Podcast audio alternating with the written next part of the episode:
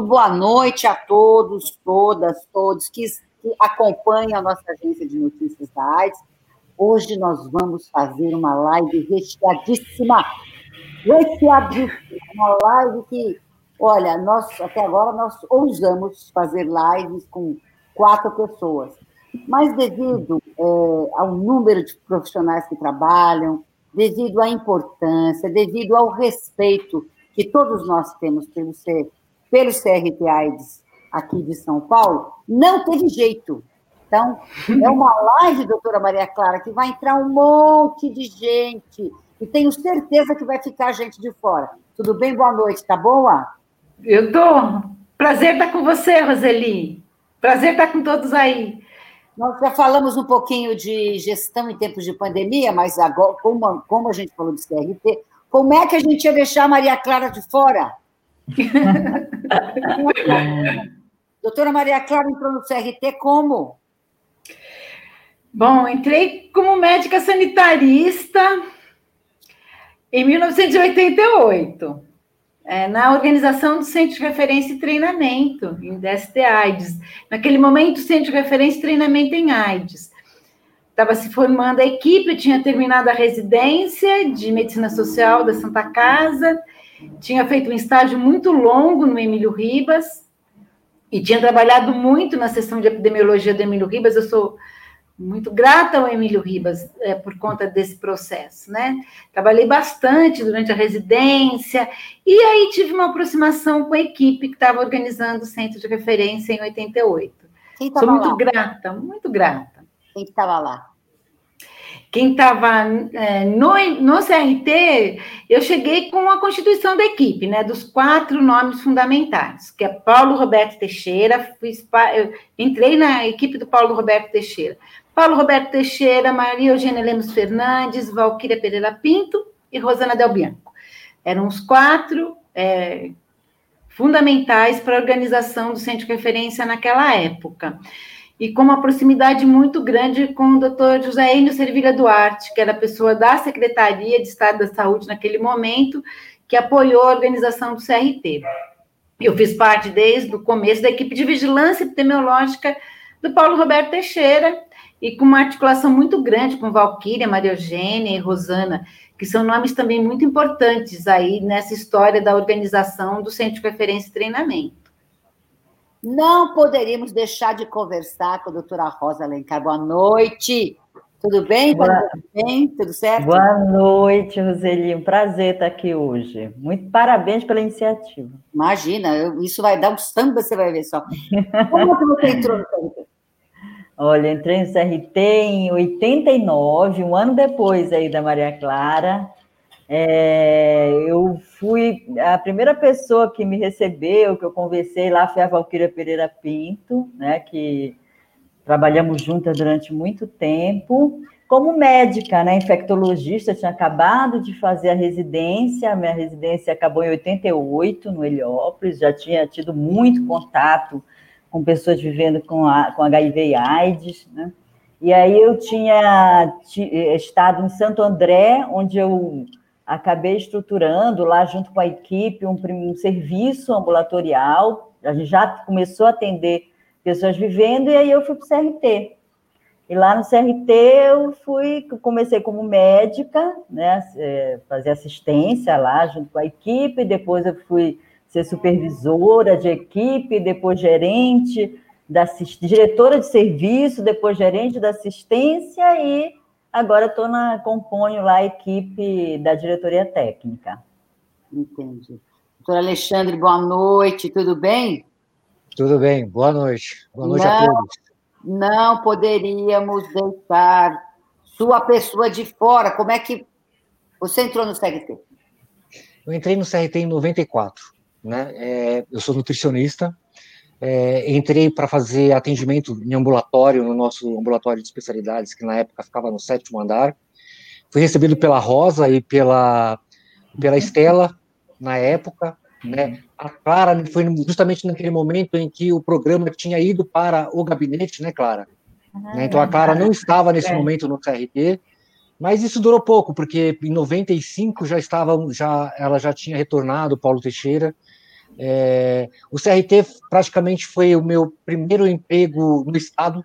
Né? Eu entrei no Estado no CRT. Eu, tinha, eu vim de, de, do setor privado, né? E aí eu comecei a trabalhar. É, naquela época a gente introduziu o, o, suplemento, né? Não sei se todo mundo lembra disso. Foi uma época que nós tínhamos muita perda, né?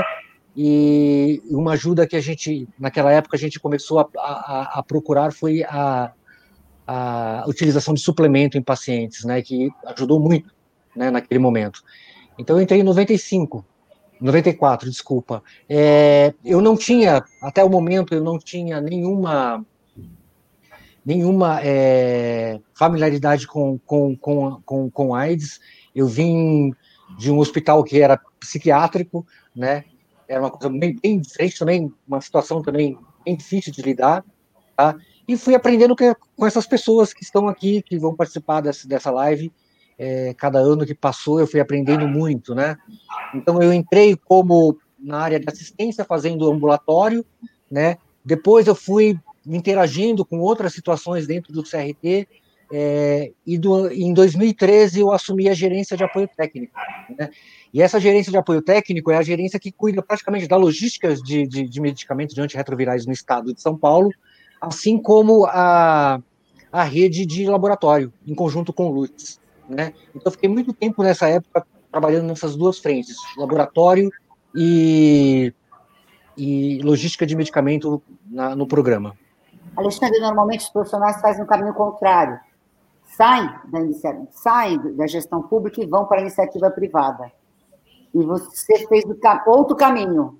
O que, que aconteceu Sim. na biografia profissional que você veio para o lado de cá? Para nossa sorte, né, Rosa? Exatamente. Nossa... Com certeza, com certeza. Com certeza. Não, na verdade, foi, foi escolha, Roseli. Não, não, não, na, na época, eu entrei no hospital particular, e a gente, quando vai para um hospital particular, a gente imagina, eu acho que a maioria das pessoas imaginam que você vai ter um respaldo, que você vai ter muito mais tecnologia de trabalhar, mas quando você entra realmente no hospital particular, você vê que isso é meio falho, né? Você não tem toda aquela ajuda que você necessita, você não tem um respaldo, né? É muito mais é, é, produção, produção, produção, e às vezes a, o usuário em si não tem aquela, você não tem aquela visão tanto de usuário.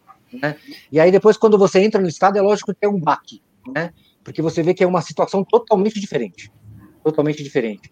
Então, de início, assim, tive algumas dificuldades, porque você vem do setor privado, onde você é cobrado, né, de uma forma administrativa, e aí você vai para um hospital é, público que você tem algumas tem dificuldades, tem dificuldades, mas você tem uma ajuda técnica muito melhor do que você tem quando você pensa no serviço privado.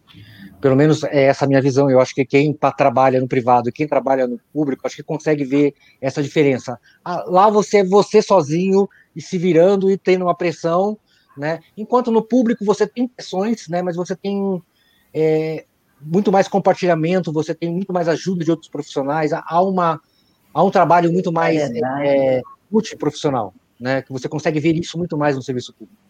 Entendi.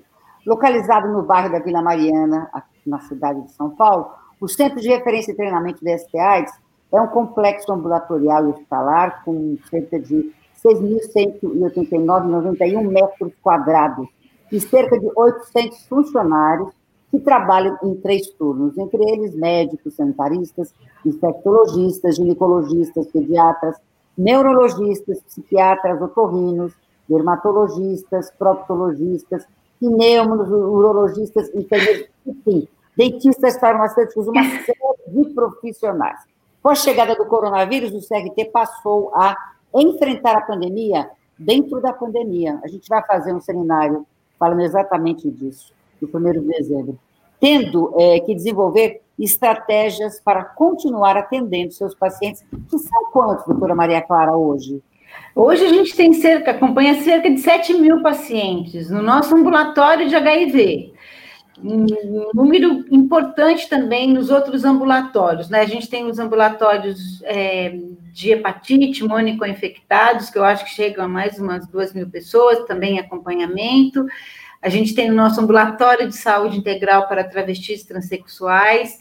Neste ambulatório, a gente já tem também cerca de mil pessoas, acredito eu, sendo acompanhadas, um número até maior de pessoas é, já é, matriculadas também nesse ambulatório. A gente tem o nosso centro de testagem e aconselhamento, né? Esse centro de testagem, nosso CTA, é, continuou trabalhando, atendendo toda a população. Nós também continuamos com a profilaxia pré-exposição sexual durante esse período, e tem sido um desafio incluir novas pessoas em profilaxia pré-exposição é, sexual. Continuamos com a, a PEP, né, a, a profilaxia pós-exposição também, o atendimento às infecções sexualmente transmissíveis, quer dizer, os nossos vários ambulatórios nesse momento de pandemia, nós tivemos que nos organizar e dar conta né, de atender a população da melhor forma possível. E, ao mesmo tempo, aprender e compartilhar com todo o Estado, né, Roseli? Já que a gente é um centro de referência e treinamento, que trabalha, que olha para suas modalidades assistenciais e que compartilha com todo o Estado o que vai de acúmulo, de aprendizado e troca muita experiência. Acho que nesse momento também, estava comentando agora há pouco, né? Nesse momento, é, a gente conseguiu manter o contato com toda a rede, né? Conversando o tempo todo com os municípios, com os serviços, e acho que a gente tem conseguido inovar nesse trabalho também com os é, municípios, com serviços, com a sociedade civil. A gente com, começou a usar as diferentes plataformas, várias reuniões virtuais, discutimos é, como acompanhar uma pessoa que vive com HIV é, neste momento, vários documentos também foram apresentados para todo o Estado. A gente tem conseguido, nesse momento é, da pandemia, utilizar melhor esse meio de comunicação com todos. Eu acho que isso tem sido uma, um desafio que a gente tem conseguido aí dar conta dele, né? A gente tem conseguido manter esse canal de comunicação com todos e eu acho que foi um outro, tem sido um outro aprendizado bastante importante aí durante a pandemia. Fundamental, né? Ou seja, a rede de cuidados não sofreu, daria para a gente dizer assim, é, é, doutora Rosa, não sofreu nenhum abalo Olha, é claro que a gente teve que se reinventar, né? Isso que a Maria Clara está falando, nesse período. Num primeiro momento, teve impacto, sim, né? O, a Covid, toda essa mobilização, é, essa adaptação que a gente foi tendo que ir estruturando é, dentro do CRT e para fora do CRT, nessa conversa com a rede de serviço aí, a, e no processo de implementação da rede de cuidados, ele sofreu um impacto no, no primeiro momento. E aí nós fomos nos reinventando, nos é, apropriando dessas ferramentas virtuais, e hoje a gente já pode dizer que nós estamos retomando o nosso trabalho né, com os, as, a interlocução regional, a gente está começando a fazer adaptações daquele processo, que era um processo presencial, para um processo agora virtual, né? então a gente está desenhando e construindo esse processo de uma forma coletiva, também com a participação aí dos interlocutores. A gente está retomando a, a, conversa, né? A, a, a, atuação dos grupos técnicos regionais que foram estruturados aí durante o processo da implementação da rede de cuidados. E eu acho que a gente vai, a, partir de agora, só caminhando para frente, cada vez mais aprimorando esse processo, né, de de estar tá se comunicando é a partir dessa ferramenta aí, que é a ferramenta à distância, que a gente está presenciando que dá certo, que é possível. Né? Assim Sim. como a gente está fazendo essa conversa aqui, é possível reunir várias pessoas não é? é numa, a, e conversar sobre questões que são pertinentes às regiões e avançar nesse processo de implementação é, dos planos regionais no enfrentamento aí dos agravos que a gente vem trabalhando na rede, né? Porque na rede a gente trabalha é, enfrentando a sífilis, né? A sífilis na gestação para prevenir a sífilis congênita. A gente trabalha olhando para todo as etapas do cuidado aí, desde a promoção até a, a promoção, prevenção, diagnóstico, tratamento, é, até a supressão viral e a qualidade de vida na infecção HIV/AIDS, e a gente tem tido a companhia também do, do programa de hepatite, porque a rede ela também é, envolve aí, o trabalho com as hepatites virais. Né? Então, é, é um processo contínuo de reinvenção, né? É, de adaptação desse trabalho que já vinha sendo desenvolvido, e a gente está vendo que é possível. Né? É, a gente até vê pontos positivos nisso, a gente tem é observado que, que o fato de da pessoa não ter que se deslocar, às vezes aumenta a participação, colabora, né? corrobora por, aumentar a participação das pessoas e nós estamos aí é, pondo nossos, nossa energia, nosso investimento, é, que isso que a gente vai conseguir avançar. Né? Então, esse, esse 2020, a gente está finalizando com a retomada das reuniões dos grupos técnicos regionais de algumas regiões de saúde, e ano que vem a gente pretende retomar o processo de implementação da rede de cuidado. Agora, que susto, hein, doutora Maria Clara? Que susto, hein, Alexandre? É. Porque, imagina, os, os 7 mil pacientes estão lá, quer dizer, não tem acordo, as pessoas precisam pegar antirretrovirais, quem tem atendimento psicológico precisa ter atendimento, tá certo? Quem tem, enfim, o RT é uma referência para todos, né? Todos nós que trabalhamos com a questão da HIV, da AIDS, sífilis e hepatite, o CRT é o CRT. Que susto! Vocês ficaram alguns dias sem trabalhar? Como é, como é que foi o início do, pelo amor de Deus, da pandemia?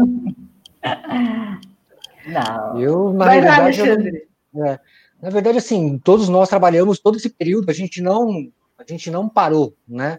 É, em nenhum momento paramos porque tiramos férias, aquelas coisas todas, mas a pandemia em si não tirou a gente do trabalho, né? Eu acho que isso que a Rosa Clara falou é uma coisa muito interessante, né? Porque é, algumas coisas vêm para tirar alguns preconceitos que nós tínhamos, né, em relação à própria a próprio trabalho de você de como é que você trabalha virtualmente, né? É, em relação a receitas, em relação a, atendimento de pessoas, em relação a exames, né? É, e como é que você trabalha numa doença em que você tem uma outra doença que no momento está sendo um que é um plano de fundo muito forte, né? É, como é que você traz essas pessoas é, no momento de informações totalmente distorcidas, né? É, então, assim, é, de, de, no início teve algumas coisas, a gente teve algumas, algumas situações de, de, de, de problemáticas, mas eu acho que, assim, isso, cada dia que passa, a gente vem aprendendo mais, como a Rosa falou, a gente está cada dia se apropriando mais de novas tecnologias. E problemáticas, o que, que aconteceu? O que foi mais difícil aí? Ai, deixa eu contar aqui uma situação, né? É. E que a gente conseguiu encontrar a solução, né? Então, a gente tem alguns pacientes nossos que são de outros países. Usuários Angola. nossos que são de Angola, Angola por exemplo. É. Por exemplo, e que a gente conseguiu que os nossos que os medicamentos antirretrovirais chegassem até eles. Uma parceria com a sociedade civil, com uma parceria que possibilitou que os medicamentos fossem enviados até eles. Né? Então, isso num primeiro momento, Rosa, né, Alexandre, nós tivemos uhum. que pensar em como fazer, mas isso foi.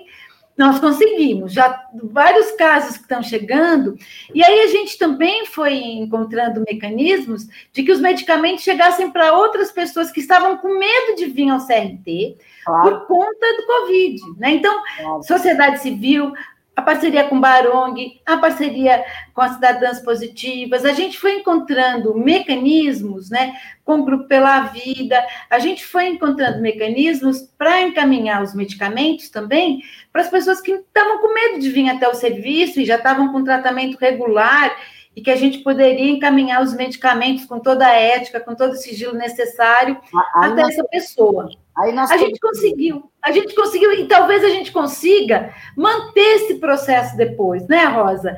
É, Tem outro caso, aquele caso lá que a gente também trabalhou com Suzano também, que foi um outro caso que a gente contou com a, o apoio do município, que, que também favorecesse a que os medicamentos, não só os medicamentos chegassem, mas também o suporte psicológico, que a pessoa pudesse continuar com a gente no CRT, recebendo os medicamentos, e o suporte psicológico pudesse ser daquele município. Então, são algumas situações que a gente teve que se reinventar e que provavelmente a gente consiga manter depois.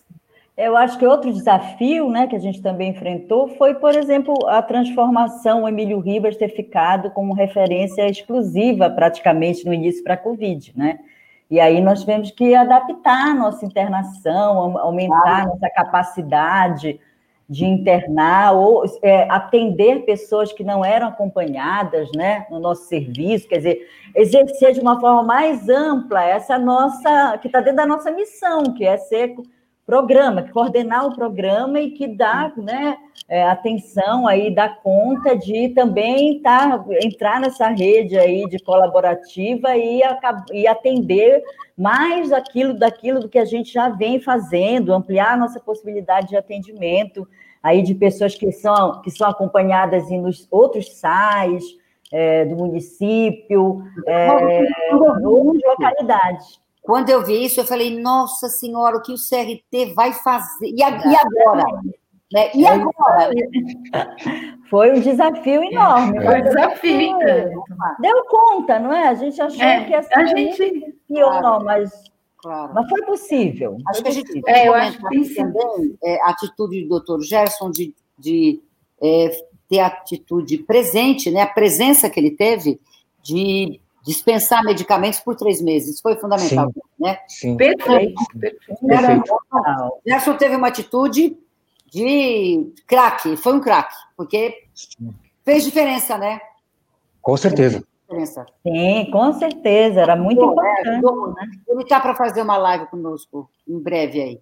Em breve, depois, já vinha, ia fazer, mas aí trocou ministro, então a gente deixou assentar, aquelas coisas de Brasília que nós não precisamos comentar, porque hoje nós queremos só falar coisa boa aqui, porque o que importa é o lado positivo. As dificuldades a gente já sabe, não é, Ivone? Boa noite, querida, você está boa? Tudo bem, me ouvindo? Oi, Roseli, boa noite, estou bem, feliz de estar aqui. Obrigada. Muito bem-vindo, Jean, você está bem, Jean Dantas? Boa noite. Boa noite, Roseli, tudo bem, minha linda? Primeira Muito coisa bom. que a gente está perguntando para todo mundo que entra na live, uma live recheada hoje aqui na gente. Todos que faz a diferença aqui, e os muitos outros, que não, não dá para a gente trazer os 800, então escolhemos alguns, né? Como é que você entrou no CRT, Jean? Como é que você entrou no CRT, Ivone? Como é que foi você, Jean? Então, no meu caso, eu fiz o. Eu não saí de empresa. Eu acabei vindo da sociedade civil, que no caso do GAPA, né, GAPA São Paulo, e a RNP aqui no estado de São Paulo, e finalzinho de 90 para a gente 2000, eu tenho contato em Catanduva, vou trabalhar na assistência domiciliar, assistência domiciliar, domiciliar terapêutica do município de Catanduva, no interior de São Paulo. Aí lá eu fui assumir a área de prevenção, depois virei coordenador. Em 2007, 2008, a Nair estava a Nair trabalhava no CRT e estava fazendo um deslocamento para outra área. Eu me convidou para participar, para vir, né? Aí eu vim para o CRT em 2008, para trabalhar na planejamento e na articulação com a sociedade civil. Foi assim que eu cheguei no CRT. Mas já mantinha uma relação com o CRT, mas com outro crachá, em outra ponta. Entendi. Ivone, você, como é que o CRT entrou na sua vida? Ah, eu cheguei no CRT para ficar três meses, Roseli, e estou lá desde 2001. é, eu vindo. Foi passando, foi passando, foi passando. Foi passando, foi passando. Eu me aposentei da Universidade de São Paulo, do, do Centro de Saúde Escola do Butantã, em 98. E em 2001 é, a, a, eu cheguei no CRT para participar de um, de, um de, um, de um projeto com atenção básica, que ele tinha validade de três meses. E aí fui ficando né, na prevenção, é, fiquei quatro anos ali trabalhando no núcleo de prevenção, depois eu fui convidada para gerenciar, para gerenciar não, para dirigir lá a, a atenção básica né, da prevenção, e depois da atenção básica da prevenção, em 2010, eu fui convidada para gerenciar a área de prevenção. E foi assim que eu cheguei no CRT, feliz, porque o aprendizado que eu tive esses anos todos foi para além da AIDS, foi um aprendizado de vida, né? De entender melhor o porquê que a gente está nesse mundo, entender melhor as pessoas com quem a gente convive, e, e isso foi fundamental, assim, na minha vida como pessoa, né? Então, estou feliz.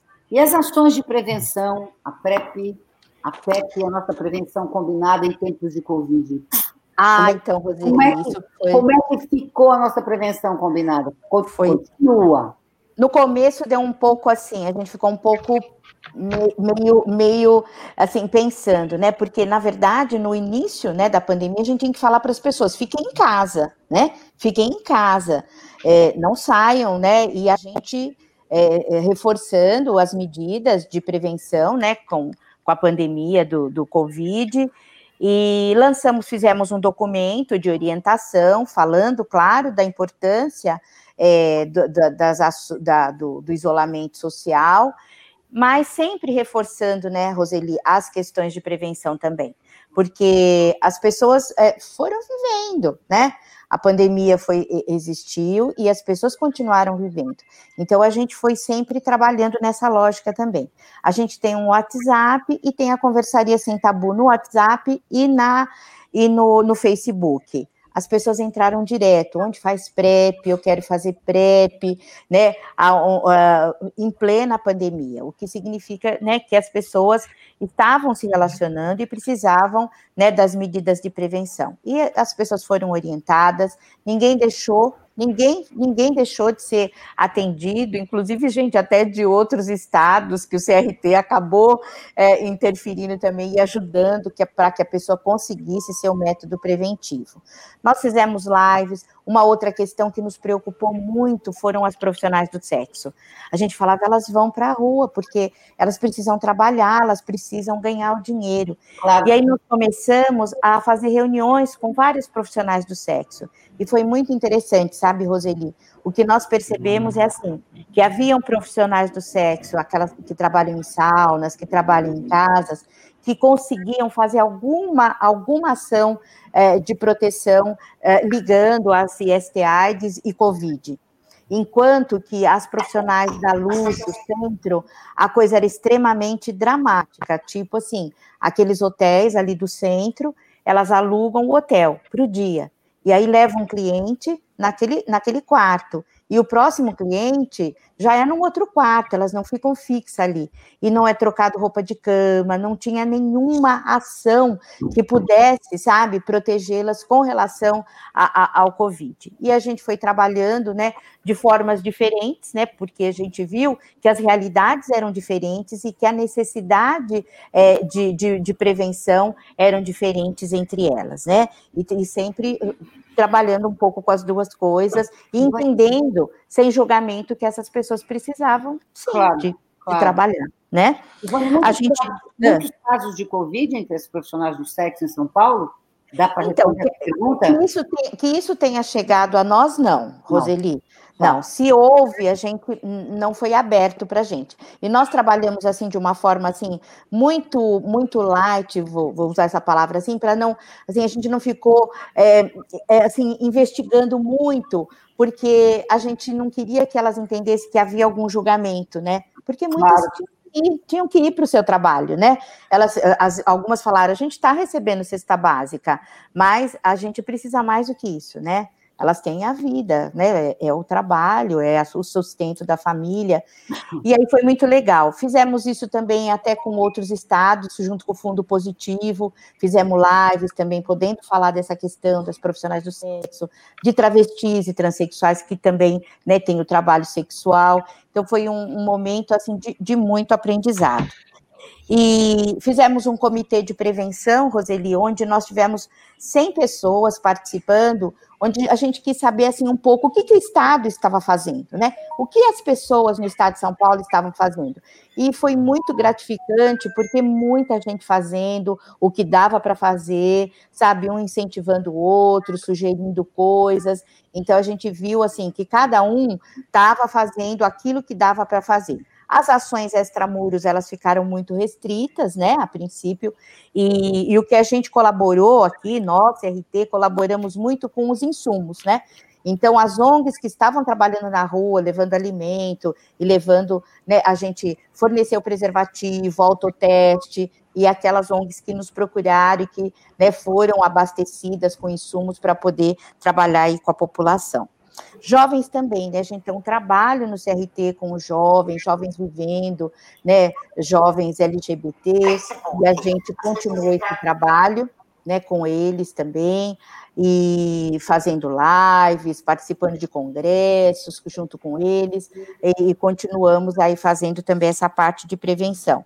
E, por fim, a gente é, pensou em fazer os ciclos de debate, que é o que está rolando, né? Estamos fazendo um ciclo de debate, para levar mais informação para que os municípios, para que as ONGs possam aí se articulando e um aprendendo com o outro e seguindo a vida. Aí ah, uma coisa que a gente fez muito também, estamos fazendo ainda, é, é o trabalho junto com as paradas, né? As paradas LGBT tanto dos municípios, eh, eh, participamos da organização da parada aqui de São Paulo, estamos participando de várias eh, paradas no interior, levando né, pequenos vídeos, então a gente grava os vídeos, manda, mas ajuda também por trás dos bastidores na organização e na discussão das questões de saúde com essa população. Então, assim, quando a gente olha e fala, ah, a gente não está fazendo nada, e a gente viu assim, né, que ah, o que deu para fazer, fomos fazendo, continuamos fazendo, né, e, e muita PrEP, viu, Roseli? É, muita que bom, que bom. É trocar, é trocar a roda da bicicleta com a bicicleta andando, não é? Exatamente. Exatamente, é isso mesmo. É isso eu, mesmo. O que a gente pôde acompanhar, eu vi o projeto Balaio, que é uma parceria do Barong, acho que o Naides e, e, Isso, isso. É, sim, sim, sim. O que, o que mais o, o, o que mais sociedade civil, é, é, o que mais a sociedade civil pôde é, se articular junto com o CRT para continuar dando é, apoio, assistência, acolhimento às pessoas vivendo já? Que você pode Olha, para a gente teve esse projeto Balaio, mas antes do projeto Balaio, foi uma iniciativa basicamente da do Barong, porque a, a, a Marta, ela não tinha recurso e teve que acionar a sua rede de apoio para poder viabilizar a entrega. Com a chegada do Balaio, também entrou a cesta básica, né, a cesta básica foi fornecida para vários usuários e usuárias de todos esses ambulatórios que a Clara falou agora no início, tá? Tivemos também uma parceria com o Voluntariado das Américas, que foi uma ação aqui do Movimento Nacional das Cidadãs Positivas, com a Rede, Rede Latino-Americana de Cidadãs, apoiadas pelo NAIDS, que juntou vários braços de cidadãs para que aglutinaram apoiadores, e nós e o CRT foi um dos apoiadores. Teve algo também muito interessante, que nós fizemos um, uma, um documento orientador para o trato e o cuidado das pessoas que vivem com HIV abrigadas em casa de apoio. Nós fizemos um documento orientador para as casas, fizemos um documento para as OSCs que nos cobraram, e a todo momento também a gente estava em reuniões com o fórum e com as outras instituições para dar apoio dessa do impacto da pandemia na população que vive com HIV. E entrou também muitas solicitações final de semana lá comigo para apoiar, para orientar, para dar um apoio a pessoas que estavam internadas, né, pessoas que precisavam de uma transferência, pessoas que precisavam de um apoio psicológico, vários tipos de apoio entrava para a gente. Como a gente tem essa, essa rede, tem esses braços, esses colegas, e muitos estão aqui, estão aqui nesse chat, é, a gente ia fazendo, aí eu me utilizava de Denise, da, da Simoninha, da Milva, Clara, Rosa, então todo o Alexandre, sexta-feira, agora, nós tivemos um caso, eu tive que acionar o Alexandre 8 horas da noite e saí correndo para entregar um, um, um, apoio a uma moça que está numa situação super complicada, só que fui à casa dela e descobri que estava todo mundo saindo de São Paulo. Então, eu acho que a epidemia, a pandemia das Covid, ela fez reacender algo que estava um pouco adormecido, que é a solidariedade. Uma solidariedade não customizada por meio de projetos. Uma solidariedade que eu tenho que ligar para Roseli, que a Roseli vai ter que viabilizar uma ativação, uma atividade para aquela pessoa que está na urgência. Né? Então, eu acho que isso, a sociedade ela sai mais, mais, mais fortalecida. Embora que as feridas dessas organizações não governamentais, elas ficaram mais explícitas, porque conta de financiamento, vários apoiadores pararam de apoiar, de colocar recursos, então isso é uma, uma situação bem delicada, mas a todo momento nós estivemos juntos, estamos juntos, né? É, eu só queria. Pois não, pois não. Eu queria colocar que, apesar de tudo, né, Jean, a gente está com um edital de seleção pública sim, de projeto sim. na rua, né, Jean? Acho sim, que isso também foi um processo que envolveu muito Alexandre e você, para que a gente tivesse esse edital sendo colocado agora, e que eu acho que é um. Apesar da pandemia, a gente está tá colocado na rua. Isso é verdade, o edital ele aconteceu. Doutora Maria Clara, se tem algum algo de interessante que a ADES nos ensinou a todos nós aqui nessa nossa live e que estão. Já já eu vou lá para o nosso Face para saber como é que está, mas se tem, se, se, se a ADES nos ensinou algo de importante, foi a gente ser um pouco mais solidário, não é fato? Com certeza. É verdade. É verdade. Sim, sim, sim, sim, sim. Tem muita solidariedade. Você também ajudou muito a gente, né, Roseli? A gente também tem que agradecer. Ah, em alguns momentos nós tivemos que recorrer também a você aí para apoiar os nossos usuários e a gente Não, agradece isso também. A gente está bem de fato. Nós, a nossa turma, nossa turma da se não é solidária, a gente não estava aqui, tá certo? Então, né, hoje a gente é, é princípio. Né? Vai atrás, enfim. Doutor Valdeir, o senhor vai bem? Como é que está? Boa noite. Tudo bom? Boa noite, Roseli. Tudo bem? Prazer em ver. Prazer em revê-lo também. Escuta uma coisa, como é que o senhor chegou no CRT? Eu entrei no CRT em 1994 como médico infectologista, trabalhava no quinto andar. Em 1995 comecei a trabalhar com as pesquisas clínicas. Na época a pesquisa era coordenada pela Rosa, depois a Rosa saiu de licença maternidade e eu assumi. E quando a Rosa voltou da licença maternidade, ela voltou mais numa de ser mãe, e aí com a carga horária menor, eu continuei cuidando das pesquisas. A gente, no CRT, hoje a gente tem cerca de tem 10 estudos em andamento, tem mais três estudos grandes, importantes para começar, estudos de vacina de Covid, estudos de vacina de HIV, a gente está realizando um estudo de vacina da dengue na população vivendo com HIV, e tem inúmeros outros estudos, estudos tanto do, da indústria farmacêutica como estudos patrocinados pelas redes americanas, né, estudos patrocinados pelo NIH. Então, a gente faz parte de estudos do ACTG, do HPTN, agora do HVTN e da rede COVPN, essa rede nova de ensaios de vacinas que foi criado para estudos de vacinas de Covid. Então, a gente está para iniciar o estudo da vacina da Janssen e a gente já foi pré-selecionado para dois outros estudos que vão chegar até o final do ano, também com vacinas de Covid. Esse estudo da vacina da Janssen é um estudo bem importante, é o primeiro que vai permitir a entrada de voluntários que têm infecção pelo HIV/AIDS. Então, é um estudo para a população geral, mas também vai poder incluir voluntários com HIV/AIDS.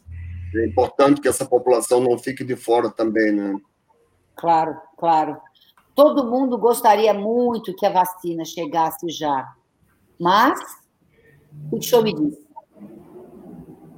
É, a gente está aí nessa torcida, né? A gente sabe que a vacina é um canal para melhor controle da pandemia, uma pandemia que vem mudando a, o jeito de viver no mundo inteiro, né? Hoje a gente tem que andar de máscara para todo lugar, não pode mais abraçar, beijar, apertar a mão, sempre mudando a forma de se relacionar, né?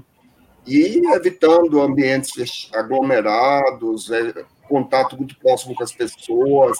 Então é uma doença bastante grave e que a gente nunca sabe quem que vai ter forma leve e quem que vai ter forma grave, né? Então, a vacina é muito importante para ajudar a controlar essa pandemia. E a gente põe muita fé na vacina. Precisamos ter vacinas eficientes para ajudar a controlar a pandemia. Né?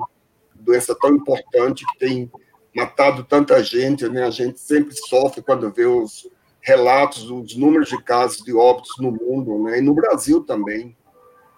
Muita gente, né? Muita, Muita. gente. Carmen, boa noite. Você vai bem? Oi, Roseli. Bem, sim, bem. Então, vamos que vamos nessa pandemia aí. Firme aí? Oi? Tá firme aí? Firme e forte. Para... Olha, nunca trabalhei tanto, viu? Se você quer saber, estou trabalhando mais na pandemia do que antes dela. Pelo amor de Deus. Não tem mais hora para nada, é uma loucura. É reunião online, então, acaba fazendo duas, três ao mesmo tempo. Eu não sei como é que vai ser isso, está difícil. É, mas olha, parece, parece que é um denominador comum de todo esse povo que está conversando conosco aqui hoje na live, contando um pouco da história do CRT, ou seja, ninguém parou de trabalhar em nenhum momento. Está ótimo, melhor assim. Melhor assim. Verdade. Como é que o CRT entrou na sua vida? Oi? Como é que o CRT entrou na sua vida? Então, a, na verdade, a AIDS entrou na minha vida primeiro, né? A AIDS entrou na minha vida em 87, quando eu comecei a trabalhar no sistema, no Centro de, de Informação de Saúde, depois foi juntou com o CVE, e eu comecei a montar, montei a primeira base de dados assim de AIDS oficial do Estado, e a gente começou a trabalhar lá no CVE. Quando foi em 94, juntou essa parte da vigilância do CVE nos CRTAs, acho que foi 94, 96, por aí, né? Acho que foi 94, por aí. Nós juntamos e eu fiquei trabalhando desde 87 trabalhando com a AIDS, né? A primeira notificação do caso de AIDS a gente que pegou ah, aqui no estado de São Paulo, que acabou sendo a primeira do Brasil. Aí juntamos lá no, no ainda ainda lá no Antônio Carlos, depois nós vamos para Santa Cruz, né? E estamos juntos. Quando foi em 2014, com o falecimento, eu sempre trabalhei na vigilância epidemiológica, eu sou uma sanitarista, eu sou uma pediatra, eu sou uma médica sanitarista, e aí, em 2014, com a perda da nossa colega Luísa Matida, que trabalhava, coordenava a transmissão vertical do HIV e da sífilis, eu acabei assumindo essa, esse trabalho da transmissão vertical do HIV e da sífilis. Então, desde 2014 que eu estou mais focada nesta, nesta área dentro da, da do CRT AIDS. Né? E com isso a gente está fazendo bastante coisa, né? A gente tem trabalhado bastante, a gente tem conseguido, em relação à transmissão vertical do HIV, a gente está conseguindo é, a certificação de alguns municípios de eliminação. Um dos mais importantes foi o município de São Paulo, que simplesmente o maior município, é, acho que de, de, todos os lugares que foram certificados, né, países, inclusive, o município de São Paulo é, é, é maior ainda, nós conseguimos a eliminação da transmissão vertical do HIV no município de São Paulo, certificado pelo Ministério da Saúde. A gente está com o município de Presidente Prudente se preparando, ele está praticamente pronto, a gente já encaminhou o relatório para o Ministério faz tempo, é que com a pandemia eles não conseguem descer uma equipe para fazer a validação presencial que precisa, né? E tem outros que estão no processo de, de começar a se programar para certificação. E com a sífilis congênita, que tem sido o nosso maior desafio, é a sífilis, né? Porque a sífilis congênita é inesgotável, né? Vamos dizer assim.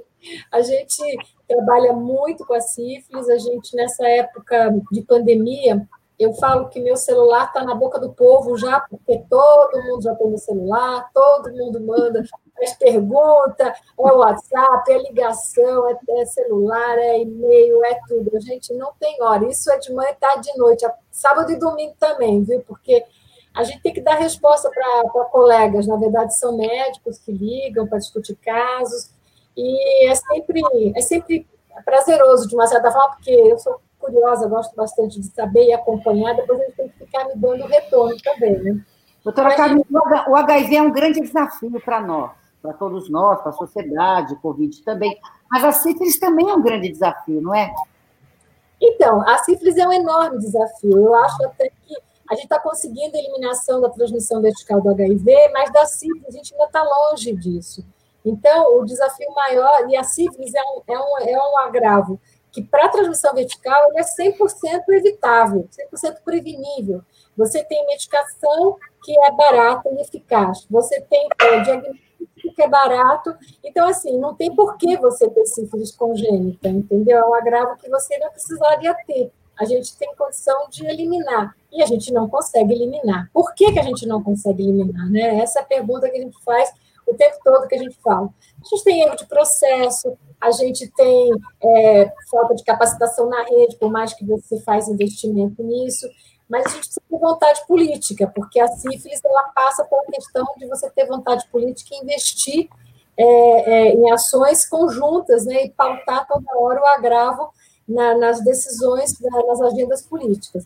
Então, com isso, o Estado de São Paulo, nós começamos em 2016 a Semana Paulista de Mobilização contra a Sífilis Congênita. Cada ano a gente foi pondo um nome nessa, nessa campanha, E este ano, é, nós estamos chamando, na quinta semana paulista de mobilização contra a sífilis congênita, nós estamos chamando ah, os desafios da sífilis em tempos de Covid-19. Por que isso? Né? Porque você não tem ideia, Roseli, de como está sendo desafiador trabalhar com a sífilis congênita durante a pandemia. A gente tem notícias, de, principalmente nos primeiros meses de abril, né, abril, maio, assim, março, abril, maio, esses três primeiros meses, talvez até um pouco em junho, nós tivemos muito absenteísmo no pré-natal. Muitas grávidas deixaram de fazer pré-natal por medo da, da, da pandemia. Então, não só com a sífilis, acabou acarretando outros problemas também, as grávidas hipertensas, grávidas com diabetes, né? Vários outros problemas. Mas, assim, muitas deixaram de ir. Nós tivemos, chegou regiões com 30% de absenteísmo uh, de gestantes no pré-natal. Então, fazer e reinventar a atenção primária à saúde, que né, as unidades de serviços de atenção básica que precisam, que, que trabalham com pré-natal, reinventar fluxos para atrair essa população já foi um desafio, muito grande, né? E, e trabalhar e trabalhar a, a, tudo a rotina que a gente vinha fazendo. O Estado de São Paulo, Roseli, a gente tinha notícia super boa. O Estado de São Paulo ele está com a, a, a incidência da sífilis congênita, ele está estável. Nós estamos há três anos com estabilidade da incidência da sífilis congênita. Desde 2017, 17, 18, 19, nós estamos com a incidência estável e com uma redução de números absolutos de casos, né? Entre 17 e 19, nós tivemos 128 casos a menos. Então, é, é um momento que para nós estava sendo oportuno, a gente estava conseguindo estabilizar para depois, a esperança é que depois ia começar a declinar.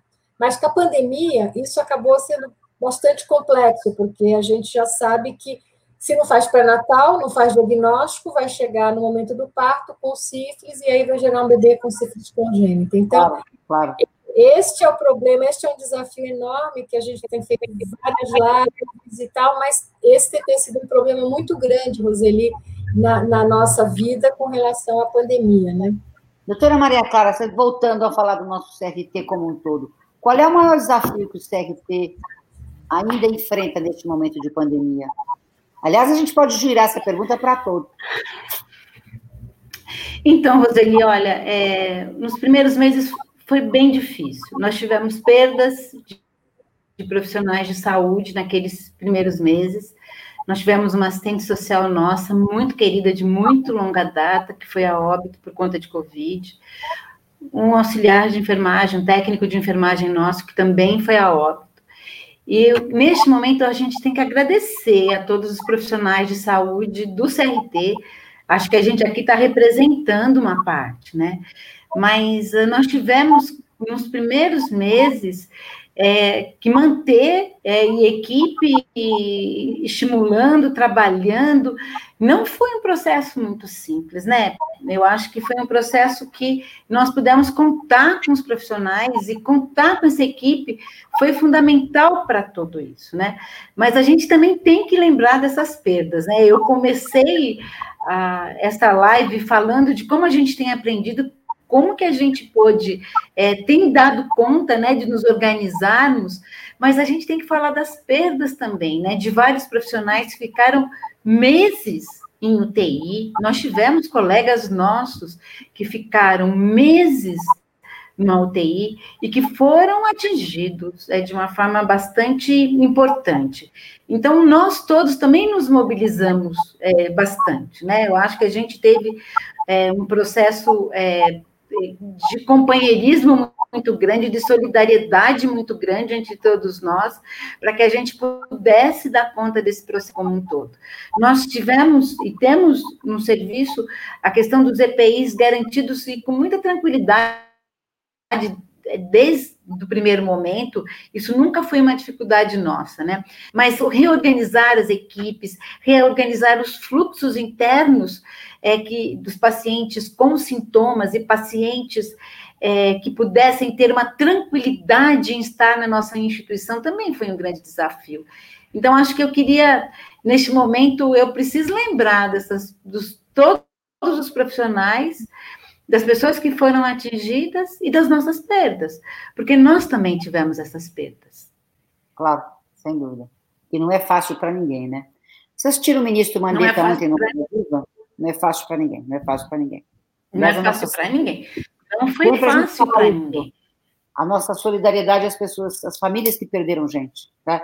Nós perdemos gente é, para a gente não sabemos como é isso. A gente não pode esquecer de falar sobre isso, né? De como que esses profissionais que ficaram afastados, que retornam para a instituição, que continuam trabalhando com todos nós, né? Então, acho que é importante a gente falar disso também, né? Nós tivemos é, em alguns momentos, né, que dar conta desse processo e atender a essa solidariedade entre nós todos. E mais uma vez, eu acho que a nossa resposta foi uma resposta solidária, como o Jean falou, né?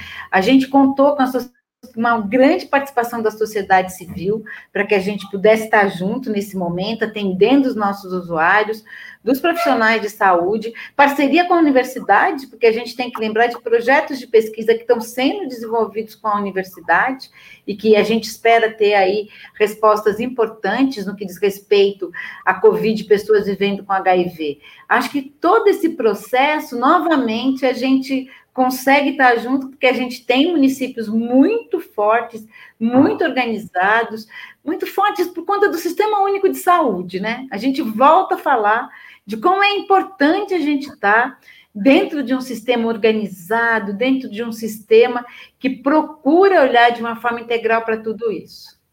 Não fosse o SUS, hein, doutor Valdez?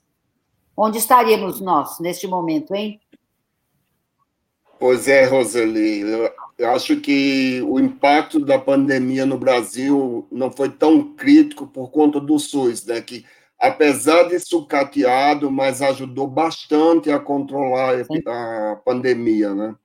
A gente não pode esquecer aí o exemplo importante do Hospital das Clínicas, que de uma hora para outra aumentou o número de leitos de UTI para 300 leitos. O Emílio Ribas também aumentou muito a capacidade de atendimento da pandemia. E, assim, dentro dessa linha, lá no CRT, eu acho que você perguntou para a Clara qual o maior problema que a gente tem hoje. Eu diria a você que o maior problema que a gente tem hoje é a falta de espaço físico. A gente tem para onde crescer, tem um monte de profissionais bons, comprometidos, tem estudos clínicos chegando e a gente não tem espaço físico para fazer. Então, o problema maior que a gente enfrenta hoje é isso, porque capacidade técnica a gente tem. E Trabalhar com estudos clínicos, Roseli, é muito importante porque a gente consegue dar acesso a medicamentos, a formas de tratamento que só vão estar disponíveis na rede pública depois de vários anos. Então, hoje, a gente tem muita, muita, muitos pacientes que estão vivos porque tiveram a oportunidade de participar de estudos de drogas novas no passado.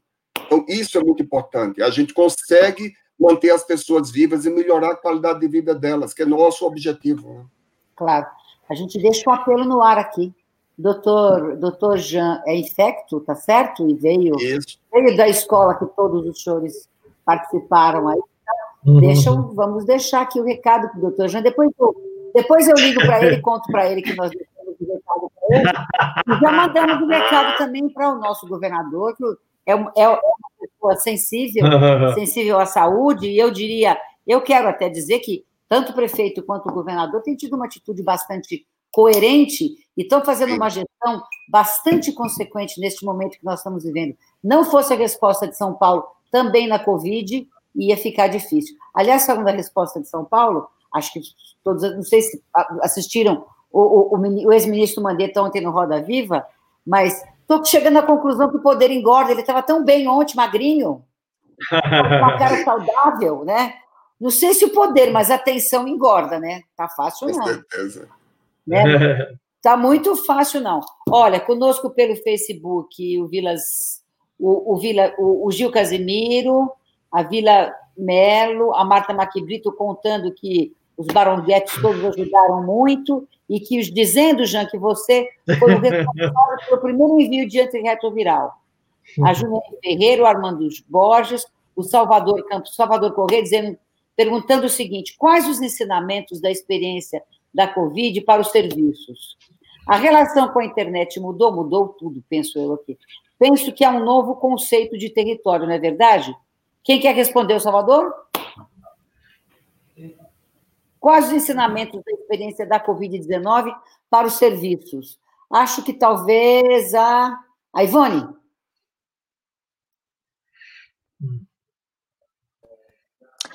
Oi, é, acho que a, a Rosa, com a rede de cuidados, responderia melhor que eu essa pergunta, né? Né, Rosinha? Abre o seu microfone para nós. Oi, vai abrir. Fala aí de novo a, a pergunta. pergunta é, quais os ensinamentos e a experiência da Covid hum. trouxe para o serviço? Ah, olha, eu vou falar aqui do CRT e, claro, que isso se estende aos outros serviços especializados né, é, do, do, Estado. Ah, eu acho que nós, o desafio que a gente teve desde o início foi estruturar né, o, o cuidar das pessoas, quer dizer, continuar com, conseguindo cuidar das pessoas, porque todos os serviços de assistência especializada tem essa preocupação que é muito importante. A gente viu isso num levantamento que nós fizemos, perguntando para os serviços como é que eles estavam trabalhando durante a Covid, nós vimos que o, o impacto, assim, em termos de fechar, é, diminuir o, te, o, o tempo de atendimento, horário de atendimento, o número de pessoas foi muito pequeno. A maior parte das pessoas dizem que elas mantinham né, um grande número de, de atendimento. Claro que é, guardando todos aqueles cuidados que a gente precisaria ter, como é, aumentar o tempo né, que as pessoas iriam estar retornando serviço, fornecer medicamento num tempo maior é, para que as pessoas, para que principalmente aquelas pessoas de maior risco né,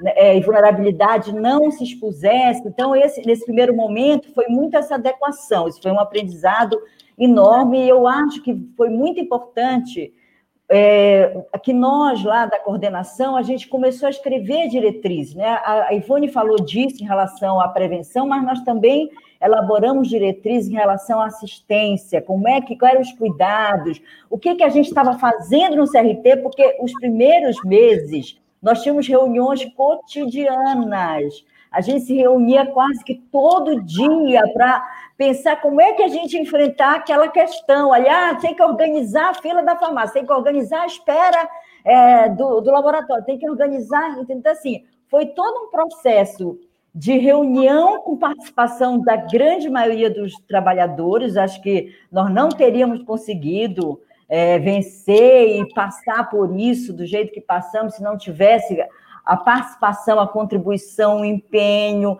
de, de todos os técnicos da, da, coordenação do CRT, e a gente foi, a, nesse, a partir do momento que a gente ia implementando essas, é, essas adequações no CRT, a gente também foi elaborando diretrizes que a gente foi encaminhando e divulgando para que os serviços também fossem se adequando e se organizando. Então, eu acho que esse foi o, o grande aprendizado, como é que a gente ia olhando para as nossas necessidades, porque a gente não podia deixar também é, de fornecer os medicamentos, a gente não podia de, de, deixar de, por exemplo, de dar, continuar oferecendo a PEP para quem nos procurasse, apesar do medo que, que os trabalhadores tinham no primeiro momento, né, a gente teve que ir vencendo esses medos e confiando que tinham jeitos de fazer que, que nos protegiam, né? mantendo, tendo muito cuidado de que os, os EPIs, né, que os equipamentos de proteção estivessem disponíveis, falando da importância de como que a gente poderia atender as pessoas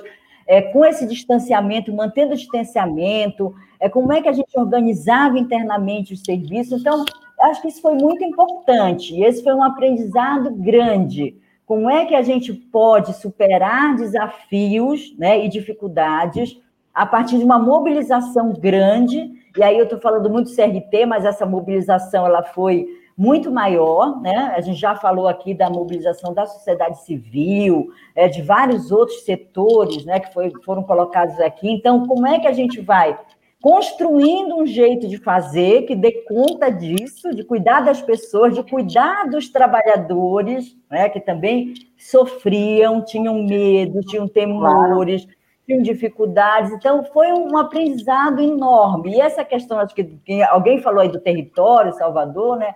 Eu acho que esse território ele se expandiu, né? é, esse, esse fato da gente também ter vencido a resistência, por exemplo, de começar a se conectar mais a partir da internet, de se conectar mais, inclusive, foi também um outro imenso aprendizado. Para a gente, então, a gente era muito presencial, a gente às vezes acreditava pouco é, na, na, nessa comunicação aí à distância, remota. Claro que a gente continua valorizando o presencial, assim que a gente puder, a gente quer olhar né, as pessoas olho no olho, mas hoje a gente valoriza muito e conseguiu encontrar um, um, um espaço né, bem adequado também que conviva, que possa conviver essa comunicação mais ampla que a internet proporciona para a gente, né? Que esse jeito de se comunicar proporciona e identificamos essas vantagens. E também é, retomar, assim que possível, alguns momentos presenciais. A gente tem momentos presenciais no CRT, número pequeno, né? Pequenos grupos. Onde a quem, gente pode manter... quem se encontra dessa turma que está aqui? Quem se encontra com quem? Ah, eu, Todo Maria mundo. Clara, Alexandre, Alexandre, Jean, Ivone, Valdésia, de vez em quando. Carmen também. É. Aquela, aquela salinha da diretoria lá que é pequena, cabe só dois ou três, Alexandre. Como é que Estamos em três. É, é, Estamos em três. Não, eu só queria falar uma coisa nessa linha que a, que a Rosa está falando, que foi a pergunta do Salvador. Eu acho que, assim, é, uma coisa que talvez para nós, né, que já trabalhamos há tempos, a gente não dá para tratar de saúde só pensando em secretaria de saúde, né? É, a gente viu que a pandemia, né, e a AIDS já mostrou isso para a gente no passado, mas eu acho que agora mostra para outros serviços, né, que é, para você tratar de uma pandemia dessa, você precisa de articulação com outras outras é, esferas, né?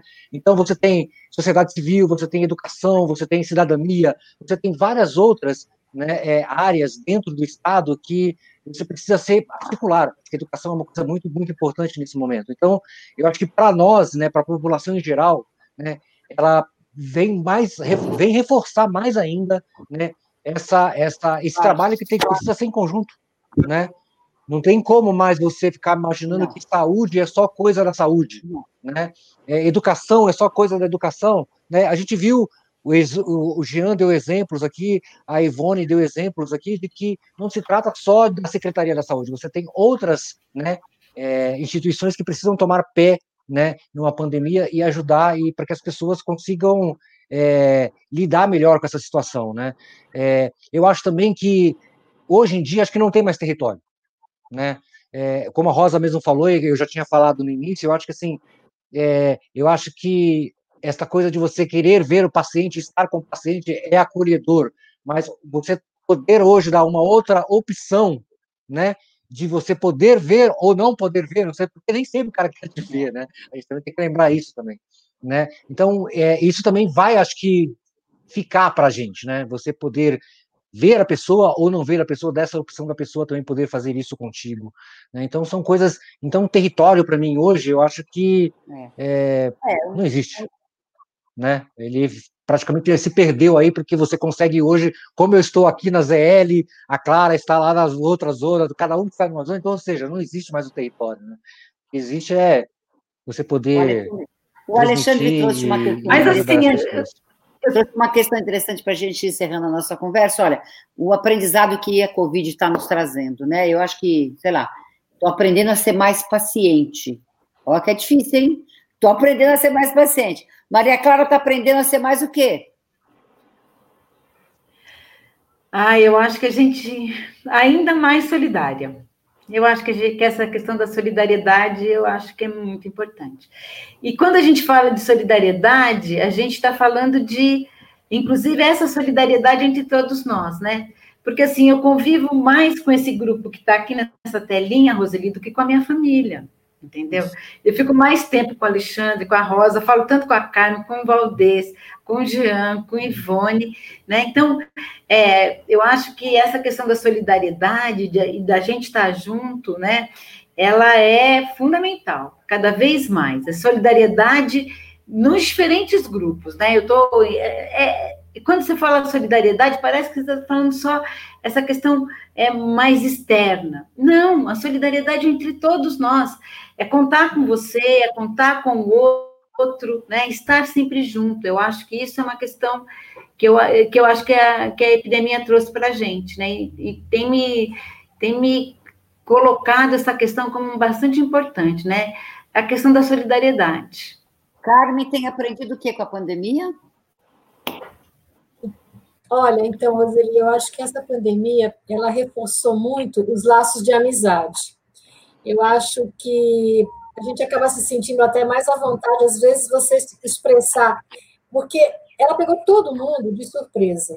Ninguém, nós nunca, nós, nós nunca vivemos uma situação dessa. Nós não pegamos a gripe espanhola, nós nunca tivemos uma experiência dessa é, tão demorada, com tudo que está acontecendo. Então, você convive com as pessoas muito próxima, mesmo que seja distância pela internet ou tal, mas você está toda hora tendo que, que, trocar ideias. Como a Clara falou, a gente se fala direto, a gente toda hora está. A gente tá, tem que organizar um evento que seja uma webinar, que seja. São várias pessoas envolvidas. E vários problemas acontecem também. Então, eu falo que a Clara sabe, ela está falando que sim, porque ela sabe que, assim, é um estresse danado, sabe? Mesmo assim, você está trabalhando educacional, ser tolerante, Roseli, eu estou que nem você, tentando aprender a ser tolerante, mas assim, a gente se estressa. Eu falo que eu estou contando muito, que eu aprendi muito, é amizade, porque, olha, eu ligar para a Clara, falar na orelha dela um monte de coisa e falar, olha, você vai me desculpar, mas eu preciso me desabafar com alguém, entendeu? Então, assim vai, a gente está trocando as pessoas do, do, desabafo também, porque você também precisa ter desabafo, Roseli, não dá, você trabalhando uhum. fora no todos os dias, você está tá vendo, você está saindo, mas tem hora, com tantas coisas que acontecem, também precisa ter desabafo. Eu falo, desculpa, Clara, é no seu ouvido que hoje eu vou desabafar, é. entendeu? E grava, telefona, e assim que são ótimo. pessoas, são com várias pessoas que às vezes você vai e coloca. E outras fazem isso com a gente, né? Temos colegas claro. com Covid prolongado, que estava isolado em casa, depois ficou internado, que se desabafava comigo. Então, assim, eu também escutava tudo da pessoa, né? Então, claro. você precisa desabafar com alguém. Então, acho que a amizade foi, foi fortalecida nesse momento da pandemia. Doutor Valdez está aprendendo o que com a pandemia, doutor Valdez? Olha, Roseli, eu concordo com tudo que a Clara e a Carmen falaram e eu acrescentaria mais. É, deu para aprender na pandemia que uma consulta virtual ela pode ser até um ato de solidariedade, porque quando a gente faz uma consulta por telefone ou pela internet e manda entregar o remédio na casa do cidadão para evitar que ele saia e corra riscos, risco de se expor no transporte público ou de vir ao hospital, eu acho que isso é cuidar, mesmo à distância, sem a gente tocar na pessoa, a gente está cuidando. E a gente fez isso muito no CRT. Na casa da pesquisa, os pacientes de maior risco, a gente mandava entregar os medicamentos em casa. Tá. Aprendendo a ter mais cuidados. Alexandre, está aprendendo o que com a pandemia, Alexandre? Eu acho que matemática. contar até 10. Sabe aquela coisa de contar até 10? Matemática, eu acho que é uma das coisas que a gente aprende muito, né? Porque a gente passa por tantas situações, né, Clara, né, Rosa? Todo dia. Então, acho que é, é um pico de tolerância, mas é contar até 10. Matemática, eu acho que é uma coisa que a gente aprende muito no CRT todos os dias. A matemática da tolerância. É. Boa, boa. Tá bonito, bonito. É, doutora Rosa, aprendendo o que é com a pandemia? Olha, eu vou ficar no cuidado. Eu acho que a gente teve que aprender que é a importância de cuidar, de tá. cuidar, né? Do cuidado. É, eu acho que dessa paciência, né? De, da, desse, de quanto que as pessoas também estão. Tem muita gente solitária, né? Então, é, do cuidado e de ficar muito, prestar muita atenção sabe, nas tá. pessoas e no que é que elas necessitam. Rony, está aprendendo o que mais na pandemia? Isso. Ó, Roseli, eu acho que parece jargão, né? Porque a gente fala isso o tempo inteiro, que a união faz a força, mas eu acho que em nenhum momento a gente sentiu tanto que a união, né, fez diferença em todos os momentos dessa pandemia, né? As pessoas se juntaram para alimentar quem estava necessitando, as pessoas se juntaram, né, para oferecer um atendimento, né, online, um atendimento de uma outra forma. E, e, o mais bonito que tudo isso que junta com todas as pessoas falaram, que ninguém disse não, né? Foi tudo muito solidário, né? Quando você chegava para alguém e pedia, a pessoa se esforçava o máximo, se está se esforçando para né, atender aquilo. Então, acho que isso fortaleceu os nossos laços de união, né? E isso mostrou a nossa fortaleza interior. Né? Acho que uma coisa que para mim é, foi muito difícil o tempo inteiro era o boletim no final do dia quando a gente ia vendo assim o número de leitos no início pequeno, o número de mortes aumentando, o número de casos novos aumentando. Então, o final do dia, para mim, era um misto, assim, sabe, de tristeza, mas também de, de, de força interior, sabe? De pedir que onde precisasse, de, né, que as autoridades, que onde a gente precisasse fortalecer esse laço para, né, para que isso modificasse, para que essa realidade modificasse e que isso acontecesse. Então, acho que a gente está conseguindo isso, né? Acho que à medida que a gente foi aprendendo a, a viver com tudo que estava acontecendo, a gente foi aprendendo, né, a, a, melhorar a resposta, né? Acho que é, é isso. Jean, o que, que a pandemia está te ensinando? O que, que você aprendeu mais com a pandemia? Eu aprendi a trabalhar com a minha ansiedade, né? Porque você sou uma pessoa extremamente ansioso e você está diante de uma necessidade urgente que você não tem, que você tá, que você não tem mecanismos para atender aquela necessidade naquele tempo daquela pessoa, você tem que rever, se reestruturar, olhar, entender o que é possível, o que está na sua governabilidade, o que está na tua competência e também olhar um pouco a responsabilidade do outro. Principalmente porque eu vivi duas grandes, eu vivi no, no epicentro de duas grandes epidemias, no HIV, na década de 80 em Santos e em São Paulo com a Covid. Então, o que eu percebo, o que eu trago dessas duas, é a solidariedade. Isso fez a diferença. Isso que todo mundo falou aqui. Tá é certo. isso, minha amiga. Muito legal. Olha, todo mundo do Facebook aqui dando parabéns para o CRT, dizendo que o CRT é o máximo, dando 10 aí para o CRT. E eu quero encerrar nossa live fazendo uma homenagem. Uma homenagem a todos os profissionais do CRT, né? E a Maria Eugênia, depois, sabe o que eu tive ideia aqui? Eu vou fazer com as Jurássicas do Bem, né? com a Maria Eugênia, com a doutora Rosana Del Bianco, enfim, para falar um pouquinho mais do início aí dessa memória da AIDS, que é tão importante a gente, a gente resgatar e ter é, sempre presente. Mas eu quero encerrar a, a nossa live fazendo uma homenagem a todos os profissionais do CRT, a dedicação de todos vocês, e na presença de uma pessoa que. O Arthur fugiu, viu? Sumiu, não conseguimos falar com o Arthur, sei lá o que aconteceu. Eu queria tentar trazer a Elishima também, que nos ajudou a construir essa live, ela também não pôde participar, mas enfim, né? Mas queria trazer a foto de um, um grande amigo nosso, por favor, João, por favor. Vamos lá. Então, eu queria encerrar ah, a live, né? fazendo uma homenagem ao nosso queridíssimo doutor Paulo Roberto Teixeira, porque acho que se não fosse, hein, Maria Clara, o empenho, se não fosse a dedicação, a generosidade, né, a, a inteligência e o compromisso do doutor Paulo Roberto Teixeira, o CRT, uhum. com todo o trabalho de vocês, acho que não seria o que é. Então, na presença e na pessoa do doutor Paulo Roberto Teixeira, que hoje também não pôde participar, eu quero deixar nossa homenagem, a nossa gratidão e o nosso muito, muito obrigada a todos vocês. Muito obrigada, viu, gente? Boa noite, ó. Ah. Bom para vocês. Obrigado. Boa noite. para todos nós. Beijo.